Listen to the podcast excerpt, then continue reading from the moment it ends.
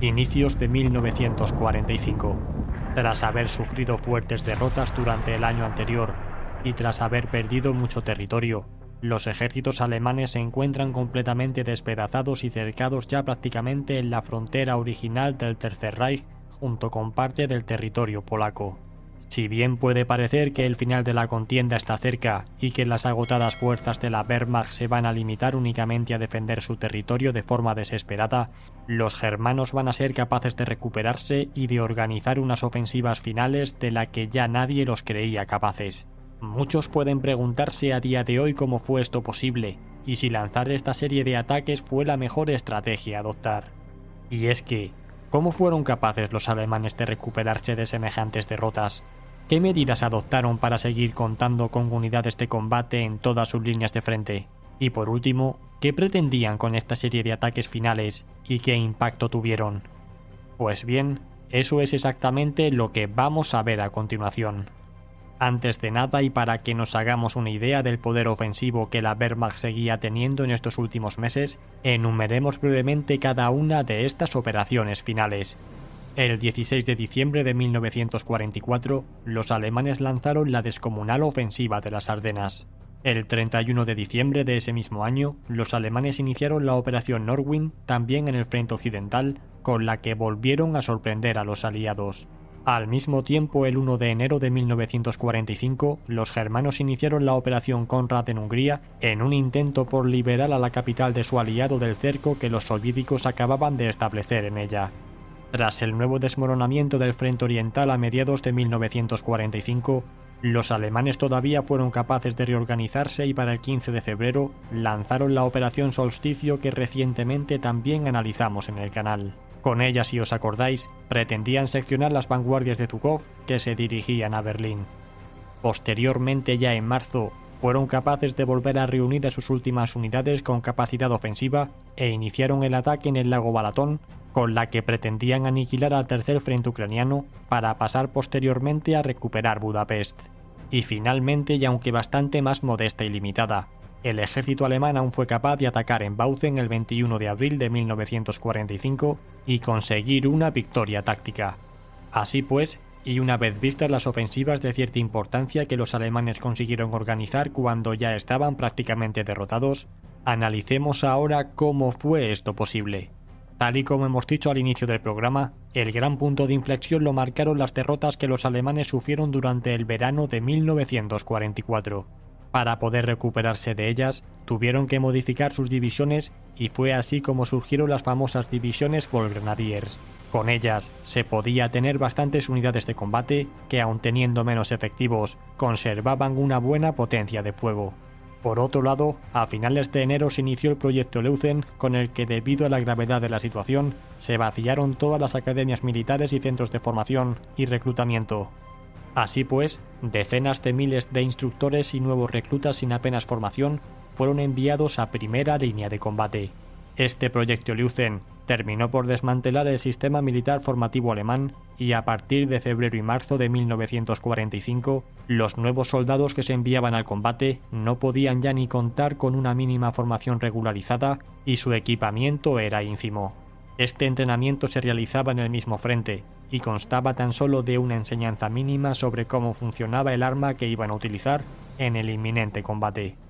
Otra medida que se llevó a cabo fue la creación de la Volkssturm a finales de 1944, que llegó a contar con varios millones de soldados que, aunque tenían un escaso valor combativo, fueron utilizados principalmente para la defensa de las ciudades alemanas.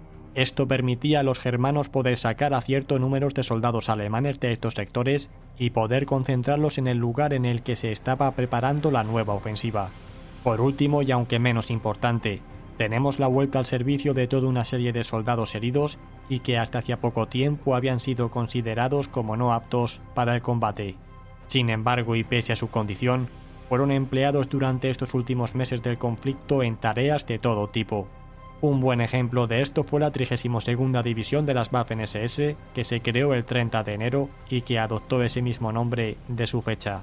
Bien, pues analizadas ya las medidas con las que los alemanes consiguieron tener efectivos suficientes hasta el final del conflicto, veamos ahora la intención que tuvieron con estos últimos ataques y el motivo por el cual no se centraron únicamente en acciones defensivas. En primer lugar, tenemos que destacar esa máxima militar que dice que la mejor defensa es siempre un buen ataque. Esta forma de actuar fue aplicada por todas las grandes potencias que participaron en el conflicto, en el que hasta podemos incluir esa primera incursión que los franceses hicieron contra Alemania en septiembre de 1939. Fue precisamente cuando se mantuvieron puramente a la defensiva cuando en mayo de 1940 pagaron su error. Y es que al fin y al cabo, cuando analizamos las diferentes campañas militares de la Segunda Guerra Mundial, nos damos cuenta de que es una lucha continua por adueñarse de la iniciativa operacional. Pero, ¿tan importante es esto? La respuesta es que sí.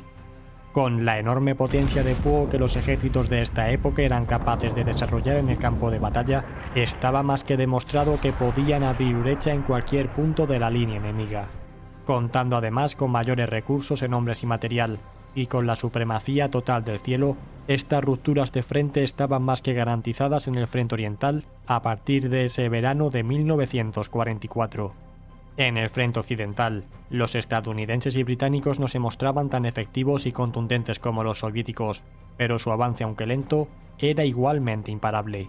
Si bien en las batallas defensivas se puede ir obteniendo alguna victoria y desgastar a tus enemigos, a la larga, a lo único a lo que se podía aspirar es a que el frente se terminase desmoronando en algún sector. Con cada una de estas penetraciones aliadas, principalmente soviéticas, el resultado en las filas alemanas era el caos más absoluto. Una de las principales características de las divisiones germanas de esta fecha era su escasa movilidad, pues en su mayoría eran unidades estáticas. Esto se traduce en que con cada ruptura aliada, un gran número de tropas tenían un riesgo muy elevado de quedar aisladas, cercadas y aniquiladas. Este proceso se repitió de forma alarmante y contundente tanto en la operación Bagration como en la ofensiva del Vistula Oder. Así pues, y viendo que esto no era una opción viable, la alternativa que les quedaba era atacar. Mediante una ofensiva sí que se podía obtener alguna victoria importante, que tomando a los aliados desprevenidos ocasionara un número importante de bajas.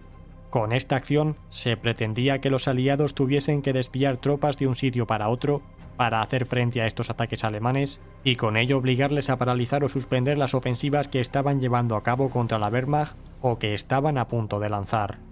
Otro de los objetivos que se perseguían con este tipo de acciones, y así lo manifestó el líder alemán una y otra vez, era obtener una victoria significativa que le permitiese poder situarse en una mejor posición a la hora de una hipotética negociación futura. Teniendo claro que existen más beneficios en un buen ataque que en una buena defensa, tenemos que indicar también que la capacidad ofensiva de la Wehrmacht en esta etapa final fue sobrevalorada por el líder alemán y por parte de su alto mando, que todavía vivía de los antiguos éxitos. Así pues, la esperanza de que su ejército reviviese esas grandes hazañas pasadas motivó también muchos de estos ataques que se llevaron a cabo con un optimismo y ambición que superaban de lejos la capacidad combativa real de dichas unidades. El general Raus criticó duramente esta forma de actuar y el 13 de febrero de 1945, apenas unos días antes del inicio de la Operación Solsticio, le dijo a Himmler lo siguiente. En vez de organizar una defensa estratégica agresiva en sectores idóneos previamente seleccionados y preparados, la única estrategia que se nos ordena es la de no ceder ni un solo metro de terreno a pesar de carecer de valor estratégico. Con respecto a las concentraciones de efectivos que logramos hacer a modo de reservas, estas son siempre lanzadas en ataques locales carentes de importancia, con lo que son desperdiciadas una y otra vez. Al mismo tiempo que perdemos unidades con experiencia en combate de un modo muy tonto, tenemos que enviar al frente principal a otras divisiones que han sido creadas de forma improvisadas y que carecen de valor en combate. Como es natural, estas tropas son incapaces de hacer frente a las vanguardias del ejército rojo, que tras aniquilar a nuestras débiles divisiones, continúan avanzando.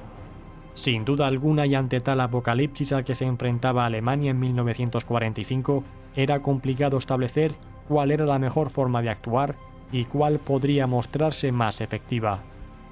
Pero, ¿y vosotros qué opináis? ¿Cuál consideráis que hubiese sido la mejor estrategia a adoptar? Si queréis analizar cómo se desarrollaron estas últimas operaciones tales como Norwin o Solsticio y ver también en qué consistían estas últimas divisiones por Grenadiers, os dejo dichos programas en la descripción. Y bien, hasta aquí el programa de hoy el cual espero que os haya sido de interés. Muchas gracias a todos, especialmente a los patrocinadores que hacéis esto posible. Suscríbete y comparte este programa si te ha gustado y nos vemos como siempre cada miércoles y domingo. Hasta pronto.